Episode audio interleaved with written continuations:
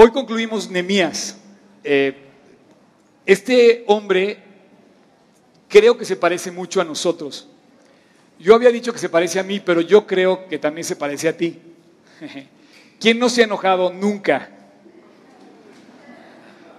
Más, que, eh, enojarse, igual puedo mezclar la emoción de la desilusión, el, el sentimiento de frustración por las injusticias, ¿no?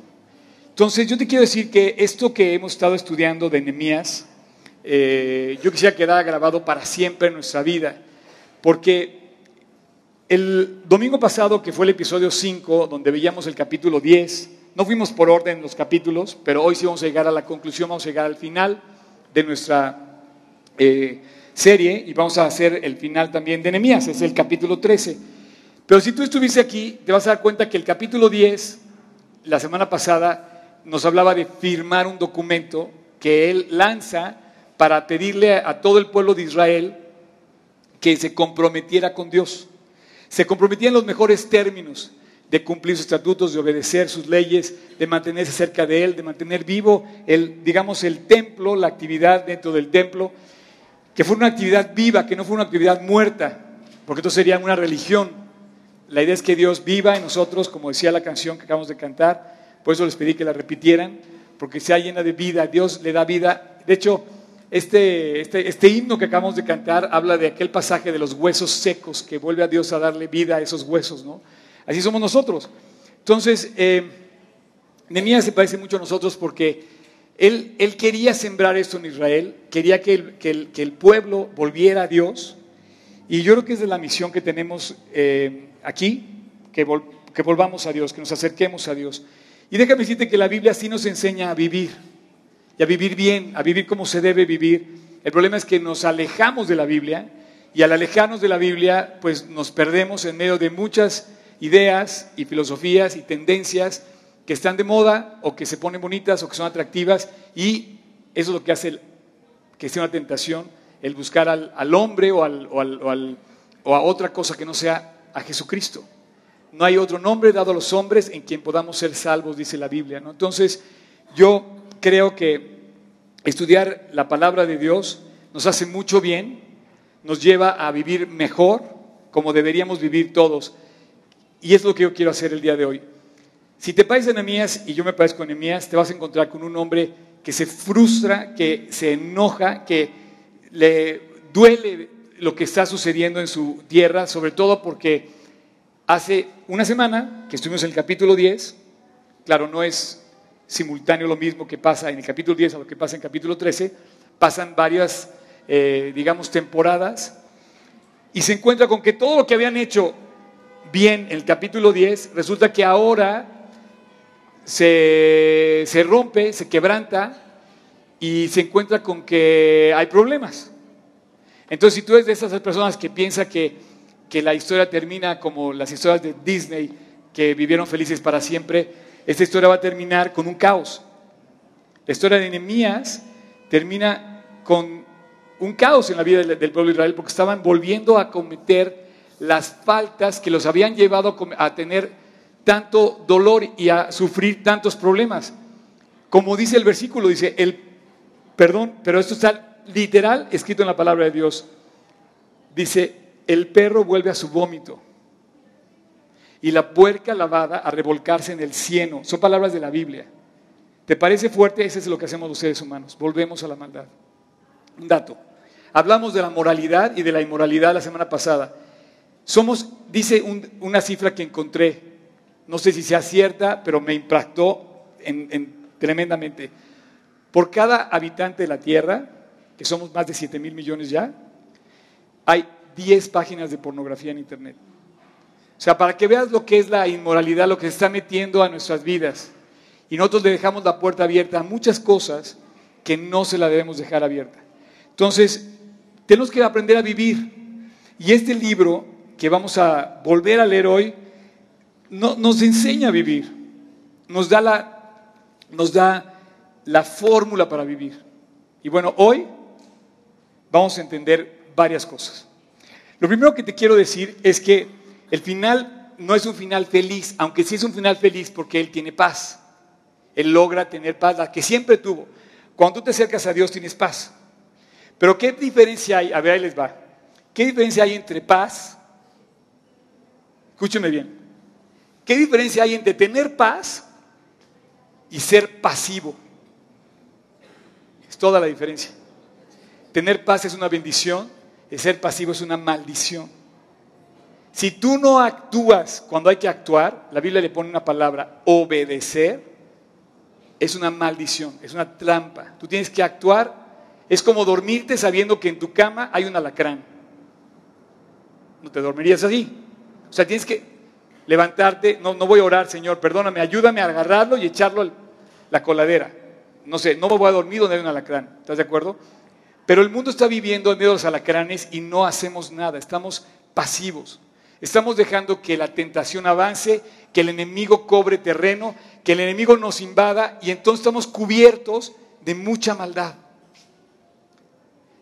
La Biblia llama en una sola palabra, obedece. ¿Qué vamos a obedecer? Lo que dice aquí. Entonces tú, me dices, ok, yo voy a obedecer, ¿en qué términos? A ver, levanta tu cuarto, arregla tu cama, arregla tus cosas, mamá voy a orar. Déjame orar primero. No, no, no, no, ahí tienes que obedecer. Después de un mes no lo hacía tu mamá. Mamá, fíjate que Dios me contestó mi oración y me dijo que no levantara mi cuarto. Hay una diferencia entre ser pasivo y tener paz. Hay una diferencia entre... Es una diferencia muy sencilla. Una cosa es orar. Y vemos a este hombre, de verdad, desde que comienza el libro, si tú has leído el libro de Nehemías, te das cuenta que comienza orando y va a terminar orando. Mira, el último versículo, ¿quieres poner el último versículo del pasaje? Es el versículo 31 del capítulo 13. Dice, la última frase dice, acuérdate de mí, Dios mío, para bien. Él termina orando y él comienza orando y termina orando. Si tú no oras, tienes un problema. Hay cosas que solamente puedes mover a través de la oración. Hoy vamos a ver una sola cosa que puedes mover solo orando. A Dios lo puedes mover cuando oras. Pero también, gracias Tocayo, pero también tienes que saber que hay momentos en donde no debes de orar, sino tienes que actuar y no puedes ser pasivo. Así es que Nemías eh, empieza de rodillas, termina de rodillas todo el relato de los 13 capítulos, pero es un hombre que lo vemos moviéndose a favor de una vida maravillosa al lado de Jesucristo. Eh, vamos a empezar y vamos a abrir nuestra Biblia en el capítulo 13 de Nehemías. Con esto vamos a ver el final del libro y también de nuestra serie. Eh, y vamos a ver la, historia de un hombre que de verdad nos puso un ejemplo a seguir. Yo pienso que me parezco a él en muchos aspectos, coincido en su forma de pensar, me siento descrito yo en mi totalidad de mi ser en lo que él hace y me gustaría cada vez más parecerme a este hombre. Eh, no estoy siguiendo un hombre, estoy siguiendo a Jesucristo, pero el ejemplo que puso en la Biblia, en la vida de Nehemías, es extraordinario. Él nos va a demostrar que los santos personajes de la Biblia no son esas personas que vemos pintadas esas imágenes religiosas con unas túnicas inmaculadas, blancas, con una aureola y con una este, eh, presencia de piedad que, no, no, no. Aquí vamos a ver al cuate con un despertar apasionado. ¿Se acuerdan que les dije, no sé si se acuerdan, pero yo lo dije desde el primer episodio, dije que si podíamos encontrar la parte donde él le arranca los cabellos a la gente. ¿Sí se acuerdan? Yo lo dije. Bueno, pues hoy vamos a llegar a ese pasaje. ¿Por qué? Porque verdaderamente el mundo en el que vivimos está ávido de alguien que levante la voz a favor de Dios. Eh, necesitamos mostrarle a la gente en qué creemos. Porque normalmente cuando la gente, nos, la gente y las circunstancias nos demandan la convicción de nuestra fe, cerramos la boca, nos escondemos. Hay personas que dicen, no sabes que yo me quiero meter en problemas, yo no voy a decir que soy cristiano. Esas personas no necesitan este mundo, están plagados las religiones de personas que se esconden detrás de una religión, que piensan tener una relación con Dios y solamente tienen una fachada encima, pero en su vida no, es transformada. Este no es el pasaje, este no es el personaje de Nehemías. Nehemías era una persona apasionada, convencida de lo que creía, y él necesitaba sembrar eso en el pueblo de Israel. Es el modelo de un líder increíble, un hombre que es a la vez humilde, honesto y seguro de lo que creía. Por cierto, les voy a pedir un favor. Si tiene un avioncito en su teléfono, aprieten el avioncito y ya no va a sonar. ¿Me hacen ese favor? ¿No? Ok. No, en serio. Eh, en los próximos 40 minutos que nos quedan, vamos a dejar el teléfono a un lado y después las 23 horas con 10 minutos que quedan ya las pueden contestar. Así es que necesitamos tener una causa para que creer y Él, lleno de humildad, pero también lleno de convicción, Él es la, la imagen de un hombre en un balance increíble, en donde su convicción lo lleva a actuar y su humildad lo lleva a depender de Dios. Lo vamos a ver hoy como una increíble eh, conclusión de nuestra serie.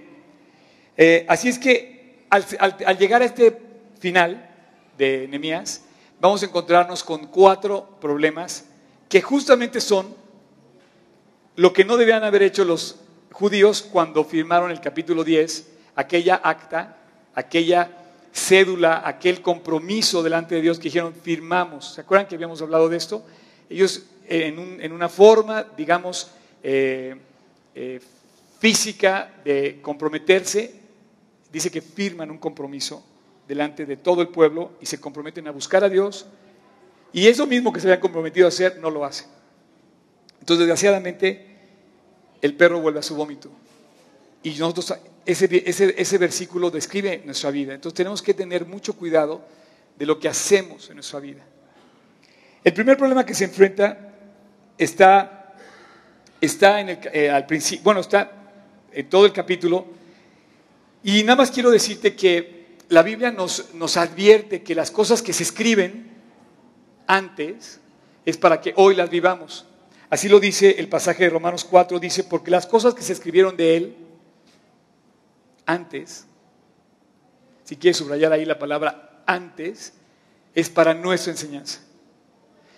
Este libro se escribió antes para que hoy, o mejor dicho, se escribió ayer para que hoy tuviéramos una enseñanza y aprendiéramos a vivir.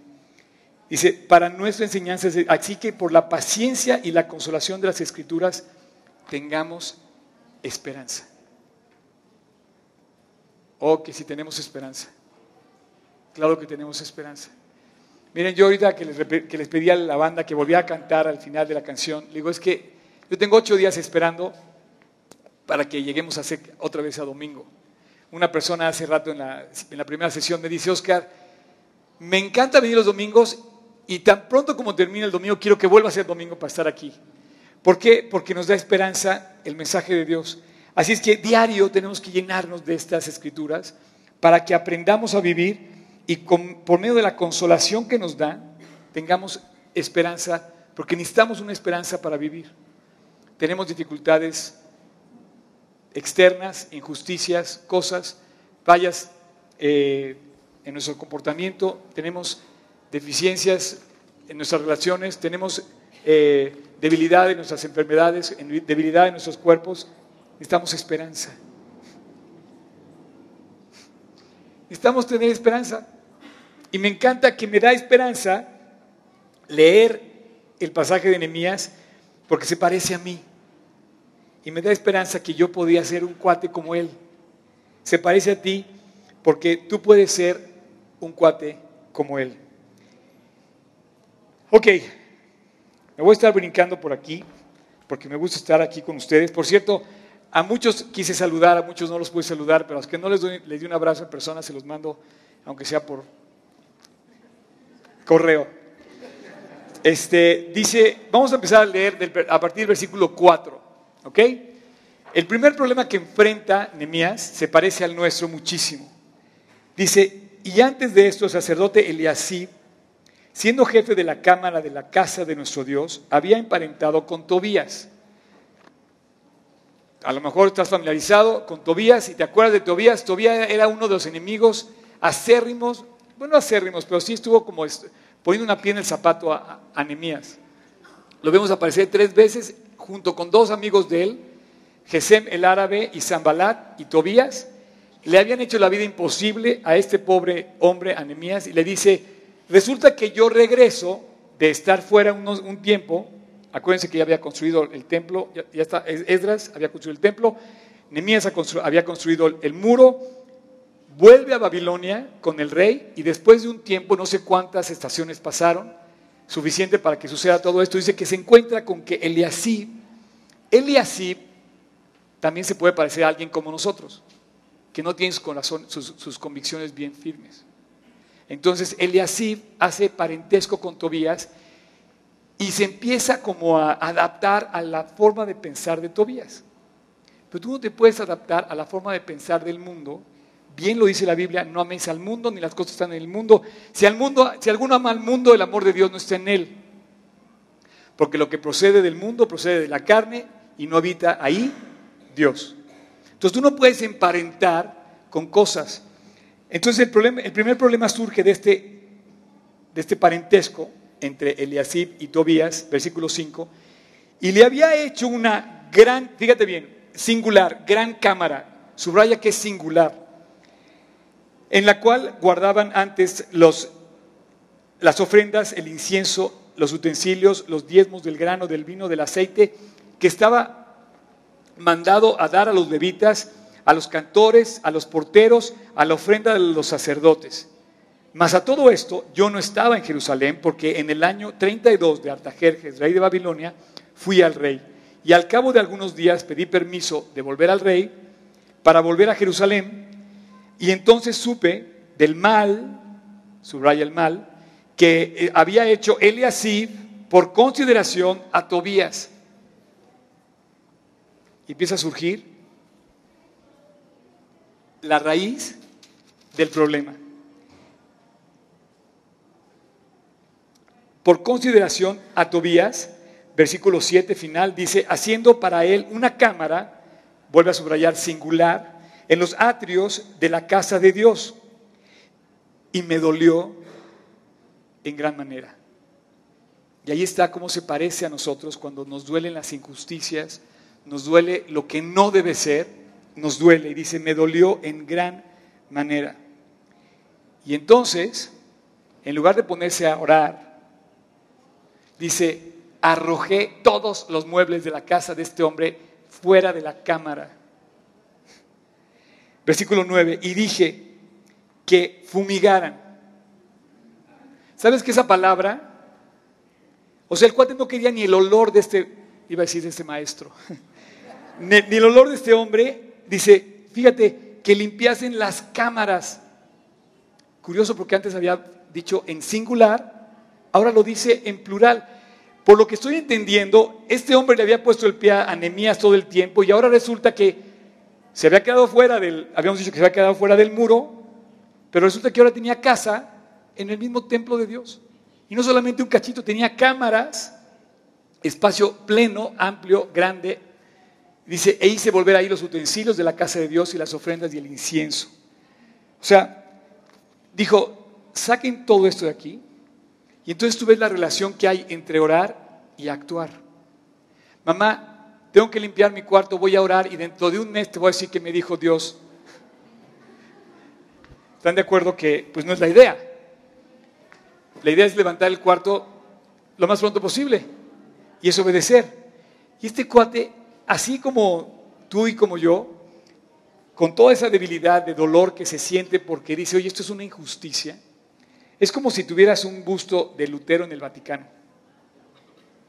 O sea, nadie lo dejaría allá adentro. ¿Estás de acuerdo? no sé si me captan, pero es actuar. Es como decir, oye, no puede, no puede haber alguien, no puede estar el alacrán durmiendo conmigo. Pero pareciera que el hombre deja que este parentesco crezca, hacemos amistad con el mundo y sabemos que un día nos va a mal. Era parte de lo que no debía pasar. Tobías era un enemigo de ese muro y de ese templo. Y resulta que vivía instalado cómodamente ahí. Eliasib, Eliasib, que era encargado del templo, se hizo pariente de Tobías y no importó que le hizo la vida imposible para construir el muro, no importó que lo criticó, no importó que lo amenazó, inclusive Tobías amenazó a Nehemías. Y Eliasib le dice, no, sí, vente, te doy chance de que vivas ahí. Hay cosas que tú no puedes permitir en la vida. Y no se cruzó de brazos, Nehemías no se cruza de brazos y empieza a actuar. Y yo creo que nosotros tenemos que actuar y actuar ya, pronto. Eh, lanzó a la calle todo, pidió que fumigaran la cámara y se determinó a no permitir que lo injusto se mantuviera adentro de este lugar. Entonces, lo primero que debemos aprender es a tener cuidado con las mezclas que hacemos. Tú no puedes mezclar tus convicciones a lo definido que es la palabra de Dios. Hoy corremos un gran riesgo en, en nuestra eh, sociedad actual, porque se nos está metiendo muy sutilmente el enemigo en todas nuestras actividades por medio de mezclar, lo decíamos la semana pasada, aceptar influencias que no deben de influir en nuestra vida. Tú te dejas influir por la palabra, te va a ir bien, pero ¿cuántos conoces que han sido una mala influencia para ti. Un día llegó una persona y te ofreció una, a lo mejor, droga, y entonces empezamos a permitir cosas que no debemos permitir en nuestra vida. Hmm. A ver, ¿tenemos o no tenemos malas influencias? Claro que sí. Hay personas a las que no le debemos permitir entrar a nuestra vida hacerlas morar en nuestras cámaras, permitirles acceso a nuestro ser. Y sin embargo lo, estamos permitiendo. ¿Cuántos dicen, si no hubiera conocido a tal persona, nunca me hubiera metido en tal problema? Hay influencias desde que copias en un examen y que te empiezan a decir de cosas porque no caíste en querer copiar, hasta caer en corrupción en este país, cuando te piden una mordida. Vamos a ver algo increíble hoy, porque Dios nos va a enfrentar a que la historia no termina, que vivieron felices ever after. No vamos a vivir felices para siempre hasta que no estemos en el cielo, pero mientras tenemos que luchar y hay una guerra a muerte que se libra a nuestro alrededor. Me encanta que no termine el libro como terminamos la semana pasada, que todos nos comprometimos a Dios. No, termina el libro invitándonos a luchar la batalla y a no ceder un solo espacio de nuestro corazón. ¿Tienes una idea de cuántas personas han sido mala influencia a tu vida? ¿Tienes una idea de cuántas personas han sido mala influencia a tus hijos? Hay personas que hacen lo posible por evitar que un chico se acerque a su hija porque piensa que es una mala influencia. Pero ahí es donde tú empiezas a tener tus convicciones y es ahí donde yo te pregunto si tienes convicciones, sabes en lo que dice, me dolió de tal manera que se permitía esta cosa, no puedo permitirlo, dijo Nemías, no lo puedo permitir, no me importa. ¿Qué le importaba a Nemías? Nemías era un gobernante, hasta este momento no sabemos que haya dejado de gobernar, pero hasta este momento en el capítulo 13 ya era gobernador supongo que, no sé si lo nombró el rey de Babilonia o si no, supongo que haber autorizado al rey de Babilonia que él fuera el gobernador de Israel, como líder político, él dijo que no quería comprometerse con el mal. Dices, oye, ¿cuántos líderes políticos quisiéramos tener como nación así? Que no se comprometan con el mal. Y a él no le importó lo que a nuestros líderes políticos o lo que a, no diría a lo que a la mayoría de nuestros líderes políticos les interesa, ganar votos. Tú imagínate el voto que ganó con Tobías. Se lo ganó de enemigo. Imagínate cuando regresa Tobías a su casa y ve que todos sus muebles en la calle. No, se, no, se, deja ver qué pasa cuando este hombre llega y encuentra que todo está afuera, pero tuvo que recoger todos sus tiliches y llevarse a otro lugar. Pero evidentemente no estaba ganando adeptos, estaba ganando enemigos, pero estaba mostrando sus convicciones. ¿Sabes cuántas veces pasa eso en tu vida, en mi vida? Donde pierdes amigos, pero mantienes tus convicciones. Hay muchas personas que yo dudaría inclusive de su salvación, que dicen, no, sabes que yo no voy a decir eso porque no me quiero meter en problemas, yo no quiero perder la vida de glamour que tengo en la, escuela con mis amigos y que me empiecen a bulear, que empiecen a, criticar, nunca van a ver tus convicciones. Pero tan pronto como empieza a manifestar tus convicciones, la gente va a saber en qué quiere. Eh, yo estuve en el ITAM y en el ITAM, no sé ahora, pero yo llevaba mi Biblia y nos imponíamos nuestros cuadernos. No teníamos iPad, no había teléfonos celulares. En mi tiempo no había esas cosas. Era el tiempo del cassette. Los que no sepan qué es un cassette, pregunten a sus papás. Este, y yo llevaba mi Biblia visible y la ponía debajo de mi pupitre y la gente me veía. Y obviamente al principio me invitaban a la fiesta, y después ya empezaron a dejar de invitar. Y nunca extrañé la fiesta, ¿eh? nunca, jamás. Yo sigo de fiesta desde que me convertí. Una alegría interna en mi corazón. Jamás extrañé la otra fiesta. Y un día agarraron, una persona agarró mi Biblia. Y se puso hasta el frente de la clase mientras llegaba un, maestro y empezó como a jugar con la Biblia. ¿no? Por cierto, era la única persona en todo el ITAM que llevaba guardaespaldas. Entonces yo agarré, me levanté y le dije, oye, con esto no vas a jugar. Toda la clase quedó así. Va a morir. no lo vamos a ver mañana a regresar. No, esta persona, cuando vio mi vida, me dijo, es el primer creyente que conozco que realmente cree en lo que predica. Yo tenía 19 años en aquel entonces. Está esperando, un, está esperando tus compañeros de la escuela, están esperando a verte trabajar firme. Tengo un amigo que está, acaba de entrar a la universidad y me está comentando que, que ya, ya se lo cotorrean, ya le dicen de todo, ya se burlan de él porque él predica la Biblia, habla de Cristo. Y cuando le tocan el tema, en lugar de correr y salir por la ventana,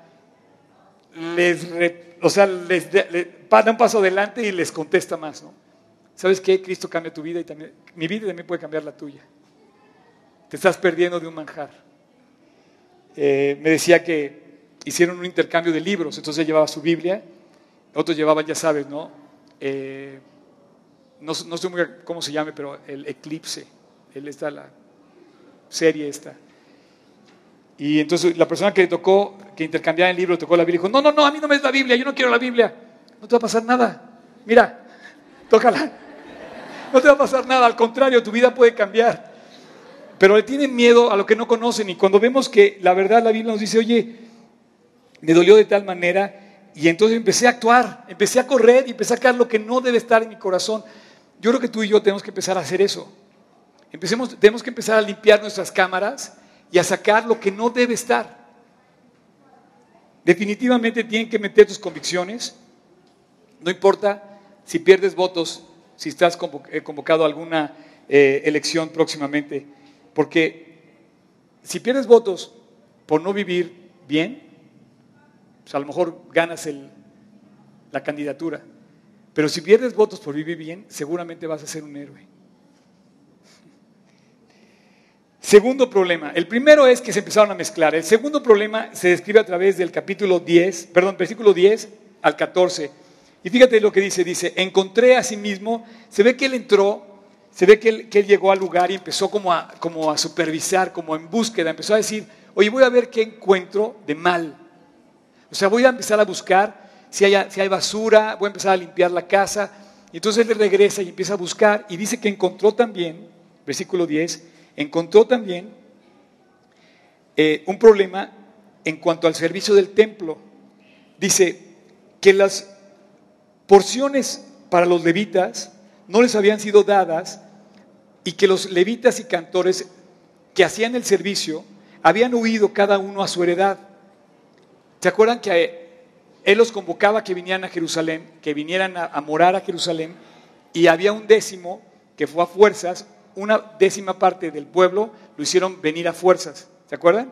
Y que había un grupo de voluntarios que también dijeron, yo voy a ir a morar a Jerusalén, voluntariamente voy a regresar a morar. Acuérdense que Jerusalén estaba abandonado, estaban reconstruyendo la ciudad, no había vida eh, económica, era muy difícil mantenerse, entonces estaban convocando a que vinieran a poblar la, ciudad, como ahora están regresando los judíos más o menos así, pero muy al principio cuando Jerusalén estaba abandonada y destruida.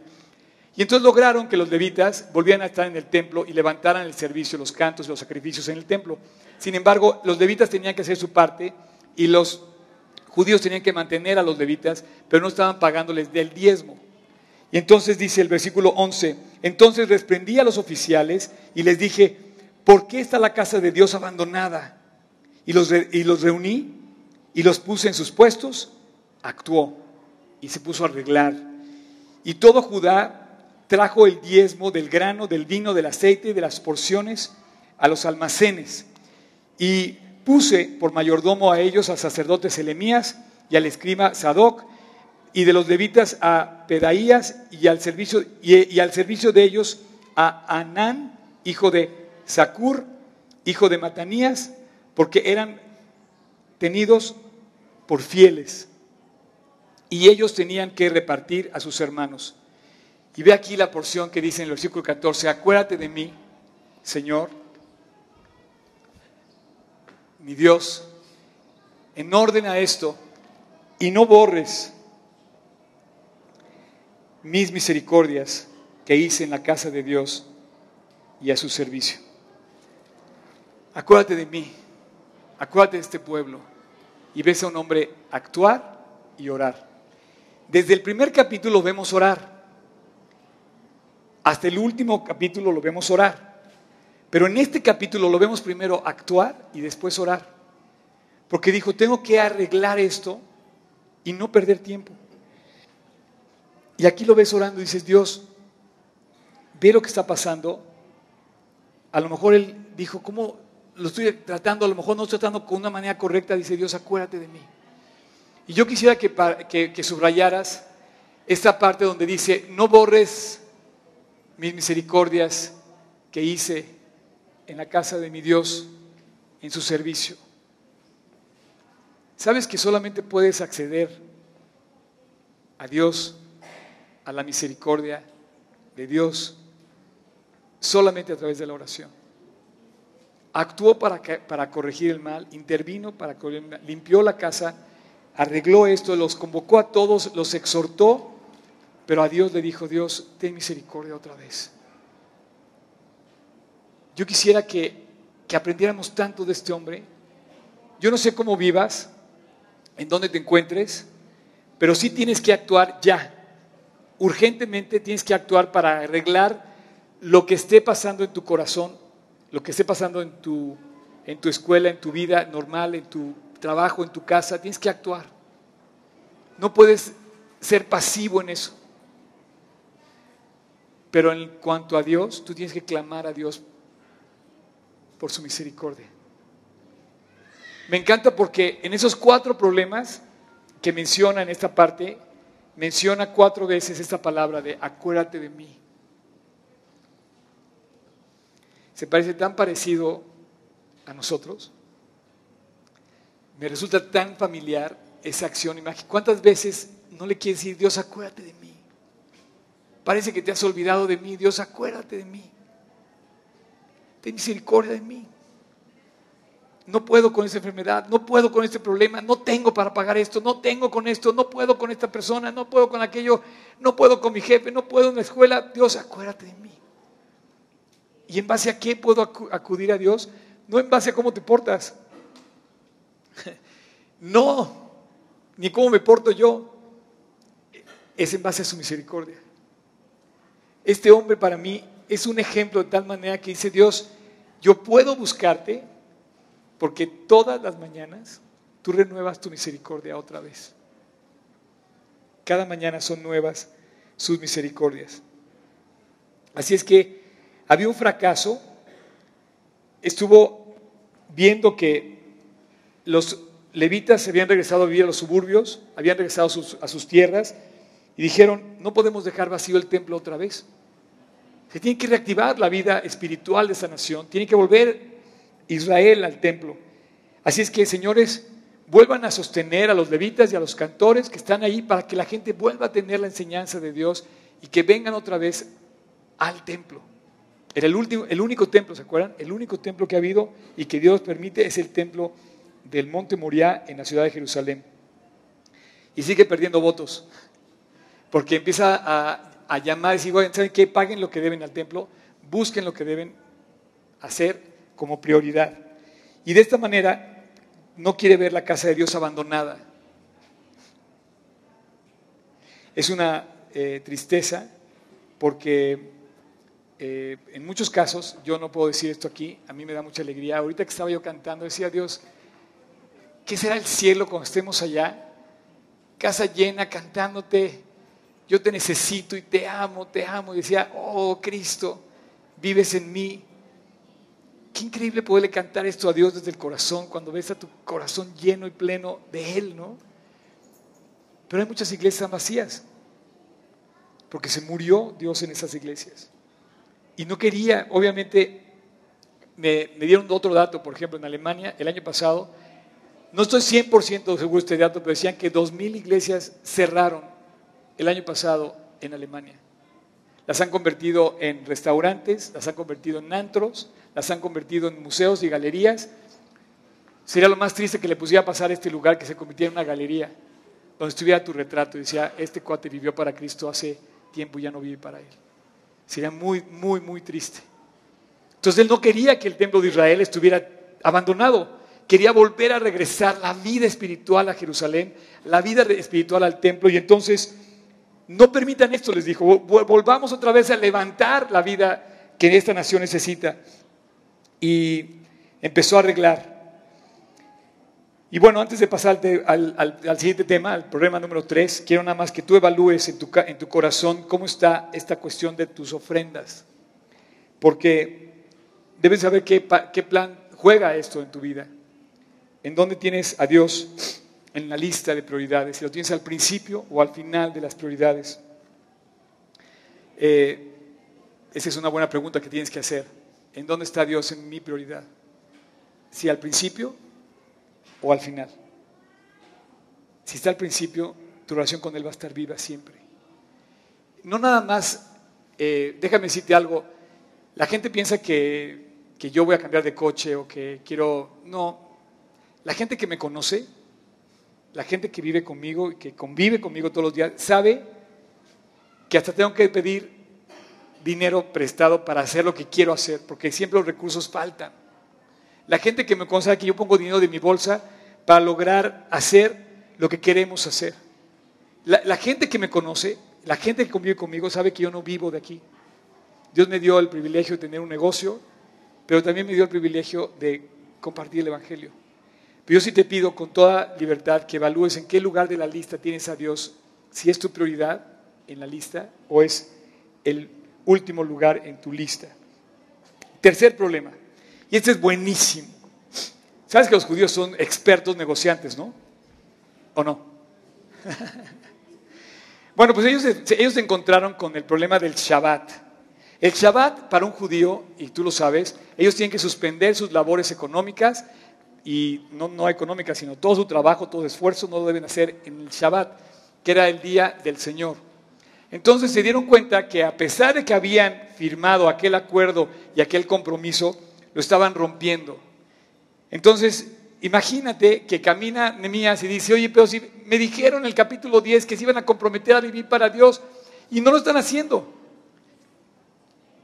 Tú imagínate que tú le dices a, un judío que no puede ganar dinero en alguna actividad económica. O sea, es muy difícil. Bueno, pues este hombre con el valor y la comisión que tenía lo hizo. Los dejó afuera de la ciudad, les dijo, ustedes no pueden venir a la ciudad generar ganancias económicas cuando está prohibido por nuestra ley de Dios hacerlo. Versículo 15 y dice,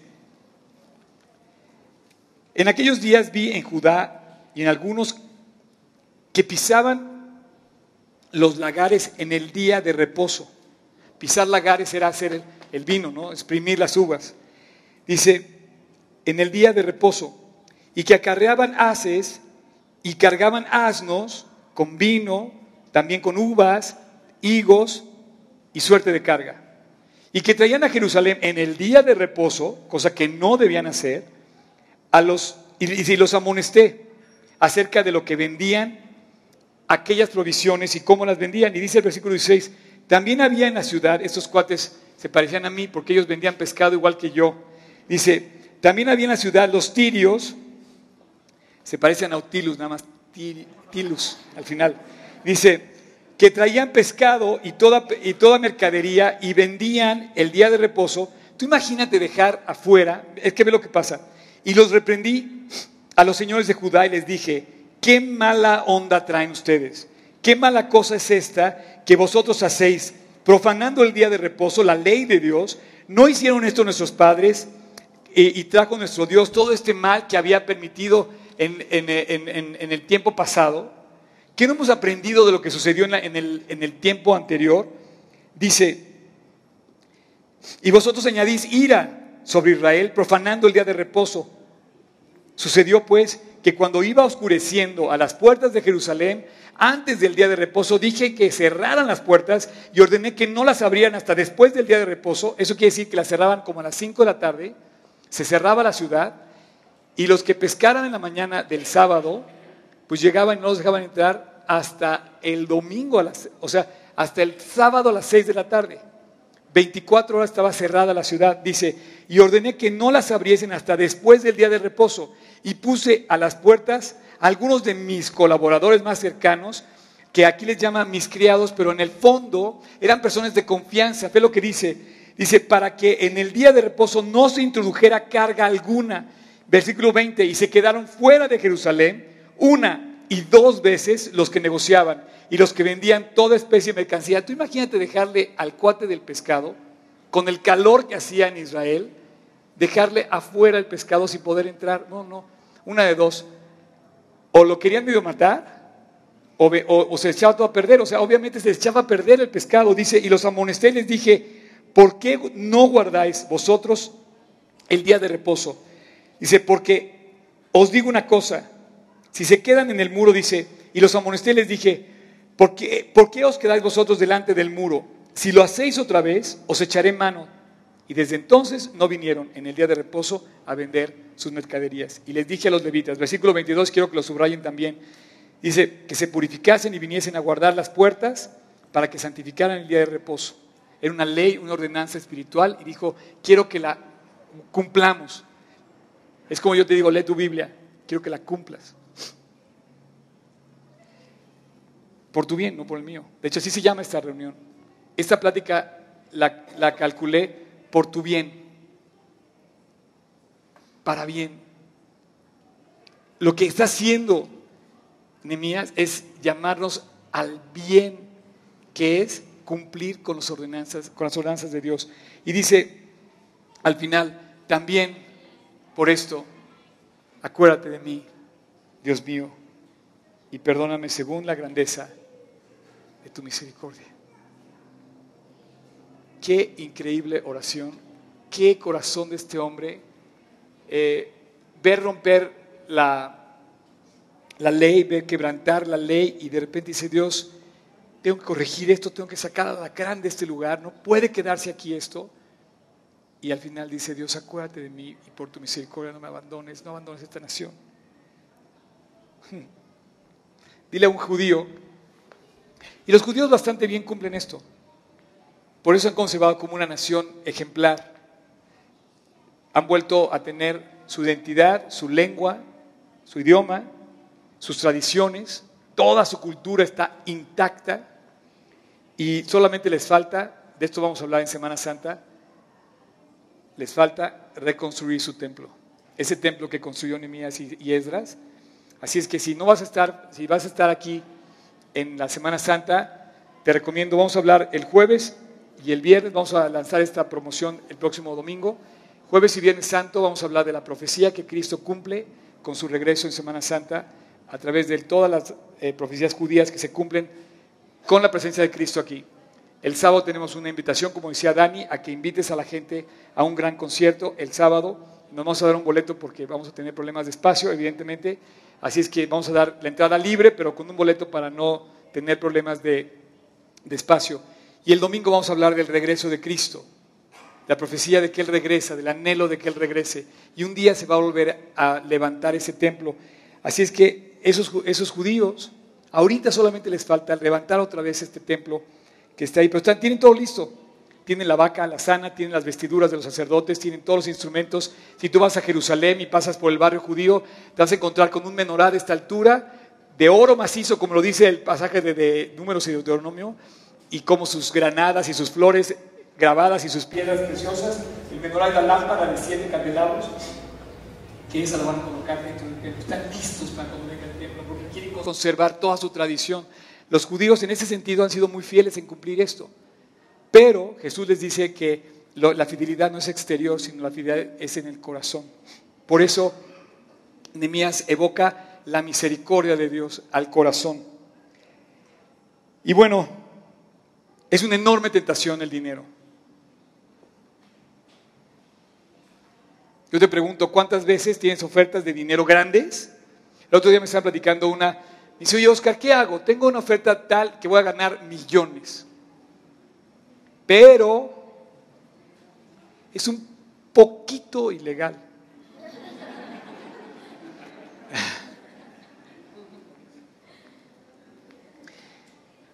No sé cómo quieras romper tus compromisos, por poquito, por mucho, pero tienes un compromiso delante de Dios con el mal. Tú no puedes caer en el mal por poquito. Es como si tú preparas un mejor, tu mejor platillo y le cae una mosca. Lo echas a perder. No te lo comes. Poquito, nada más está invadido tantito. Es como si le echaras un vaso de agua. Por ejemplo, yo te puedo dar una botella de agua traída de cualquier parte del mundo, de cualquier manantial, si está abierta, no si te la tomes. Porque sabes que puede estar contaminada. Poquito, a lo mejor nada más con la saliva de otro cuate que la tomó primero. Cerró las puertas de la ciudad y no quiso que se invadiera la tradición, que se afectara la costumbre, que se afectara la ley de Dios. Más que tradiciones y costumbres que se han vuelto eso las leyes judías, quería que no se afectara el corazón de la nación. Decía, tenemos que cumplir con la ley de Dios, tenemos que levantar otra vez la energía que debe traer el ser humano, el hombre de Dios, para buscar a Dios. Tienes que buscarlo con ahínco, con todas tus fuerzas. Yo creo que los, pescadores no votaron por él. Se, le, se le ha de haber sido... Y bueno, lo que vamos a ver ahorita es la parte que más me apasiona y que, bueno, creo que igual los puedo tropezar a ustedes. Porque creo que nunca has visto que un hombre de Dios le arranque los cabellos a otro. Yo perdía mi testimonio si hiciera eso con alguno de ustedes, que a veces me dan ganas, ¿eh? Pero te voy a hacer una pregunta. Dime si no, Chequen bien esto. Cuando te disgustas con alguien o estás disgustado en serio, no es la motivación que necesitabas para empezar a actuar y empezar a limpiar la casa o empezar a arreglar el problema o empezar a trabajar en pro de lo que debes de arreglar. Pareciera que hay cosas que solamente disgustado es cuando te pones a trabajar. Pareciera que el disgusto es una motivación. No puede ser, ya no voy a permitir esto. Sales, oye, es que esto no puede ser. ¿Ves, por ejemplo, bulear a alguien y dice, no puedo permitir que lo sigan buleando? ¿Sabes qué? No. Por ejemplo, eso me pasó una vez en el ITAM, antes de construir la nueva, la nueva biblioteca que está ahora, que es increíble la biblioteca. En aquel entonces, te digo que era el tiempo de los cassettes y del, no teléfono celular. Eh, había un cubículo en la biblioteca, abajo, de, que eran cubículos con, con canceles de madera. Y me acuerdo que había un cristal que no estaba puesto es como ahorita se cuenta ese cúmulo de cristales y, había un, y se oía todo lo que estaba del otro lado del cubículo.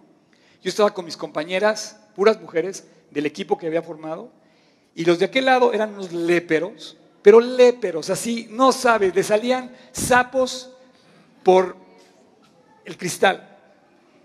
Entonces dije, yo no puedo permitir que delante de mis amigas, ellas van a pensar que yo, pues me gusta el idioma este que hablan, francés o inglés, no sé cuál sea. Entonces yo dije, ¿sabes qué? Ya no puedo más. Me disgusté de tal manera que llegué, abrí la puerta, le dije, oye, quiero que le bajes el volumen porque no quiero estar oyendo lo que estás diciendo. Yo dije, no, ya, sacó boleto. ¿Y sabes qué? Se callaron. Muchas veces el disgusto te provoca motivarte a arreglar. Lo que vas a ver ahorita, no te espantes, pero es increíble y me encanta porque se parece a mí. Versículo 23 al 31. Dice, y vi asimismo en aquellos días a judíos que habían tomado las mujeres de Asdod, amonitas y moabitas, champ, como yo les digo, o chaparrín, como yo les digo, o chavo, como yo les digo, o varón, como te digo, ¿qué no sabes que esa es una de las más grandes tentaciones que existen en este planeta hoy en día? Tomar la mujer que no debes tomar. El cuate dice que vio esto y dijo, oigan, no puede ser lo que están haciendo. Es como prostituirse. Dice, vi también que los judíos estaban tomando mujeres de donde no debían tomarlas. Y la mitad de sus hijos hablaban ya otro idioma, ya no hablaban hebreo, hablaban la lengua de Asdod porque no sabían hablar judaico, sino que hablaban conforme a la lengua de cada pueblo. Es increíble. Y reñí con ellos Subráyalo, por favor. Reñí con ellos. Y los maldije. Oye, está escrito en la Biblia. Está escrito en la Biblia. Si puedes, lo vas a ver en tu Biblia también. Y herí a algunos de ellos y les arranqué los cabellos. Ha habido veces que a mí me han dado ganas de hacer eso también. Por eso me parezco a él. Y yo seguro que tú también te has dado ganas muchas de hacer esto. ¿Sabes por qué se dividen las familias? Por mujeres que no se debieron voltear a ver por mujeres que no se debieron haber tomado nunca, por influencias que nunca debieron haber habido. Si tú piensas que esta Biblia termina con una historia feliz, sí, termina una historia feliz en el cielo al lado de Jesús, siempre al lado de Jesús, no al lado de mujeres que no debes estar, con quien no debes estar, no al lado de compañías con las que no debes estar, no al lado de cosas que no debes permitir. Entonces dice, para eso, no sé, te voy a dejar sin barba, te voy a dejar sin cabellos, pero te voy a sacar de ahí qué valor de hombre, qué increíble ejemplo, qué verdaderamente creyente tan convencido de lo que pensaba. ¿Cuántas veces tú has tenido amigos que le dicen, ah, andas con otra chava? Ah, guapa. No, no, no, las, las chavas guapas a todos nos gustan. O sea, o sea, es, evidente. Yo no sé si las chavas de Asdod, ¿puedes volver a poner tocayo? Las chavas, el versículo eh, el versículo 23. No sé si las chavas de Asdod, las amonitas y las moabitas sean demasiado guapas, pero igual y sí. Y entonces los judíos cayeron en esa tentación. Pero muchas veces, muchas veces, quizás sea la tentación más grande de cualquier varón, es estar delante de una mujer guapa. Cuando no debes estar y voltear a verla, cuando no debes voltear a verla. Entonces yo no sé qué harías, pero él les arrancó los cabellos, los cacheteó y dije, señores, ¿qué no sabes que esto es la causa de todas nuestras broncas? Y entonces les hice jurar diciendo, no, no lo puedes hacer. No daréis vuestras hijas a sus hijos y no tomaréis sus hijas para nuestros hijos, ni para ti. ¿No pecó por esto Salomón? Bien que en muchas naciones no hubo rey como él, que era amado por Dios y Dios le dio un puesto por rey sobre todo Israel, aún a él le hicieron pecar estas mujeres extranjeras. Y obedeceremos a vosotros para cometer todo este mal tan grande de prevaricar contra nuestro Dios tomando mujeres extranjeras. Y uno de los hijos de Joyada, hijo del sumo sacerdote Eliasib, era yerno de Zambalat de Oronita. Por tanto, lo, lo ahuyenté de mí. Y entonces ve aquí, acuérdate de ellos, Dios mío, contra los que contaminan. Versículo 30, los limpié pues de todo extranjero y puse a los sacerdotes y levitas por sus grupos, a cada uno en su servicio otra vez.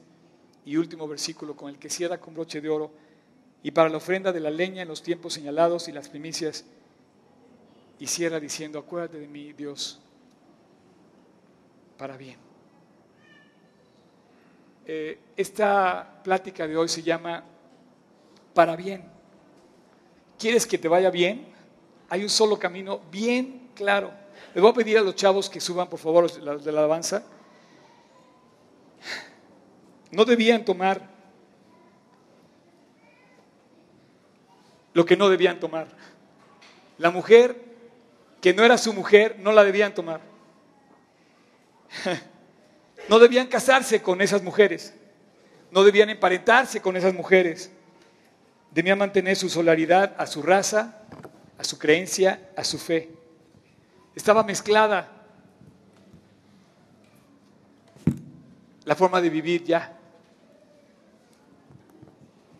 Y bueno, esta intensidad emocional de este hombre, no sé qué pienses tú, pero dice que les arrancó los cabellos, que riñó con ellos, que los hirió. O sea, se peleó físicamente, cuerpo a cuerpo con ellos. Pero no permitió que lo malo siguiera creciendo en Israel. Perdió todos, quizás todos los votos como gobernador, pero se hizo un héroe en cuanto a sus convicciones. Yo quiero que tú pelees así y que me vigiles de que yo pelee igual. Yo tengo que pelear igual. Yo tengo que mantener mi convicción. Y si tú me ves a mí mal, arráncame los cabellos.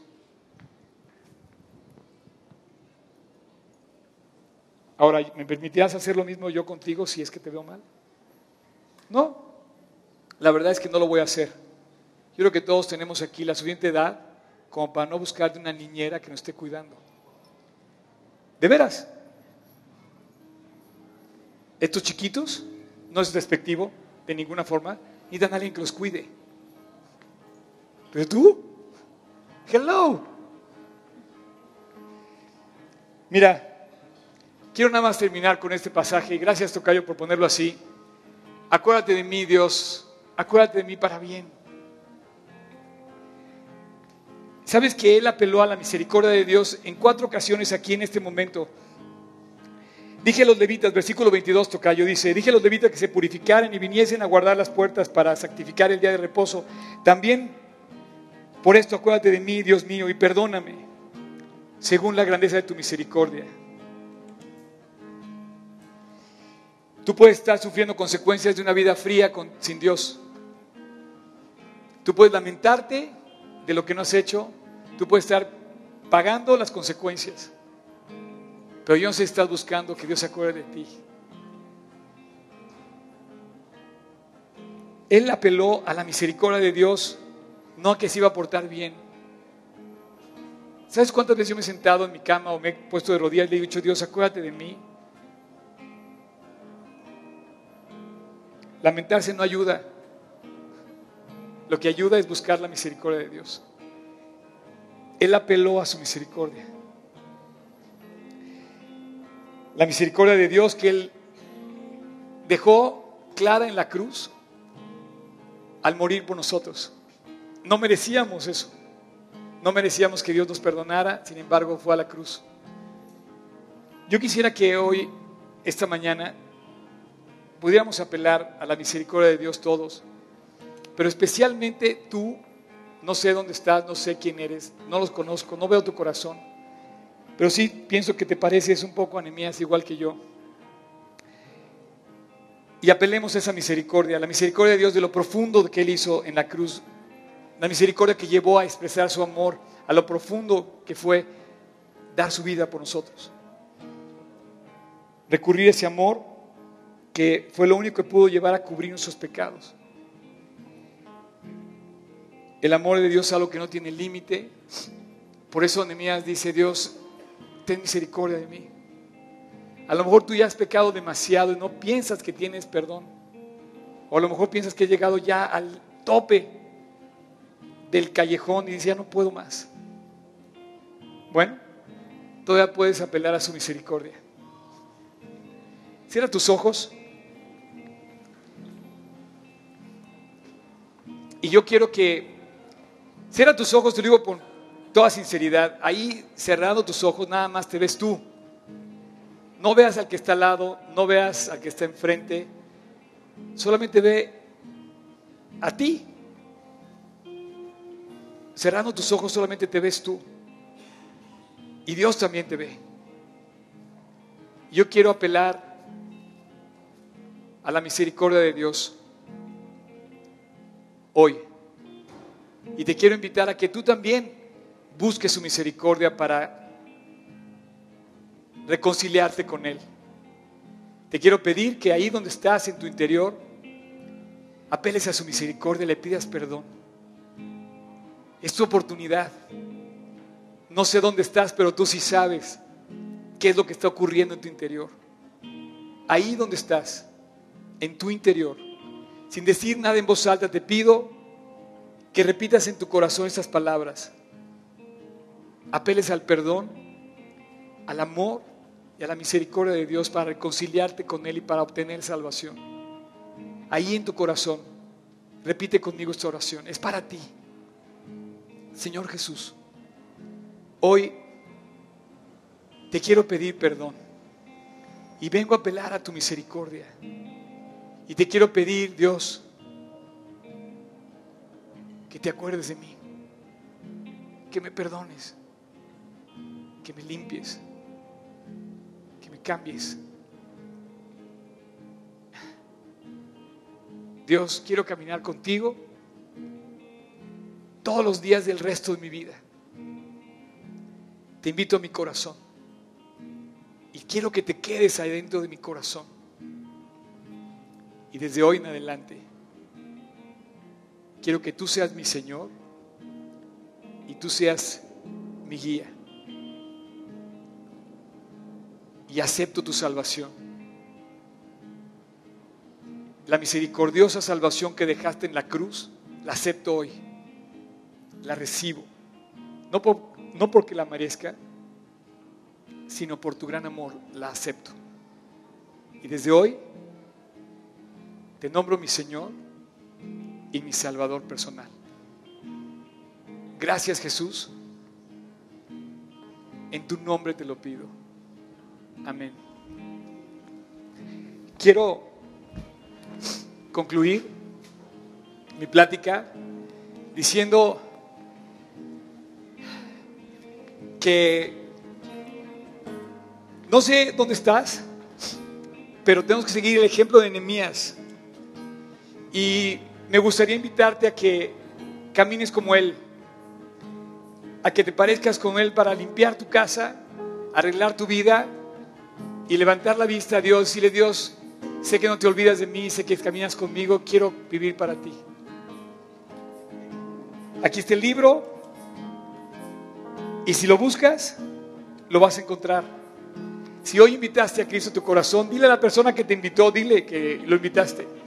Te queremos regalar una pequeña Biblia para que empiece a leer, porque soy convencido que la Biblia es nuestro manual, tenemos que leerlo y tenemos que obedecerlo.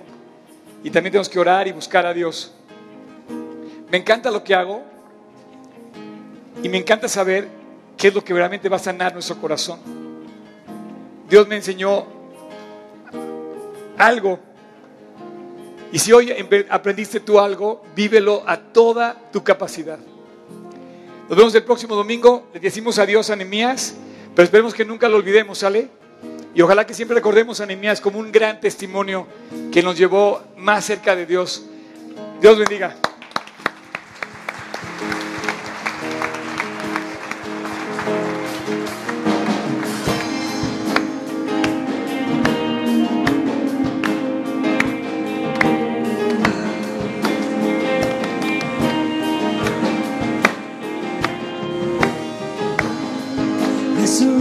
Crucificado es mi revelación.